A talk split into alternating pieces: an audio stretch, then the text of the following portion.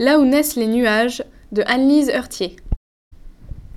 Amelia Atkins, jeune fille perpétuellement stressée et accro à la nourriture, fille unique d'une famille aisée de Paris, s'est faite embarquer par son père dans un voyage humanitaire à Ulaanbaatar, capitale de la Mongolie. Cependant, son père étant convoqué au jury d'assises, elle doit y aller seule.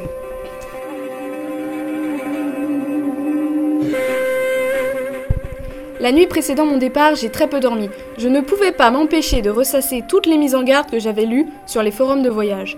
Elles tournaient en boucle dans ma tête, phagocytant toute tentative de raisonnement objectif. Et si en plus un tremblement de terre se produisait?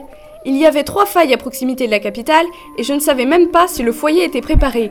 Eau, médicaments, stock de nourriture, si je ne mange pas, je deviens dingue, à cette éventualité.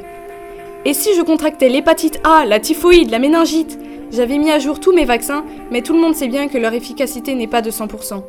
Et que pour un paquet d'autres maladies, la dengue, la grippe aviaire, la peste de la marmotte, il n'y en a même pas. Et si mes bagages se perdaient et que je devais passer un mois sans déodorant, sans tampon ni serviette hygiénique? Et si on m'agressait? Même le site du ministère des Affaires étrangères pointait les faits de violence envers les étrangers. Sur la carte d'Oulan-Bator qui était étendue sur mon bureau, j'avais soigneusement identifié les endroits où il était conseillé de ne pas traîner ses pieds vernis d'occidental.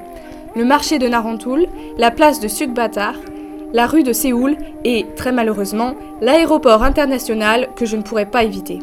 J'ai envoyé au moins trois mails à Bakar, rien que pour lui rappeler à quelle heure j'arrivais et m'assurer qu'elle viendrait effectivement me chercher.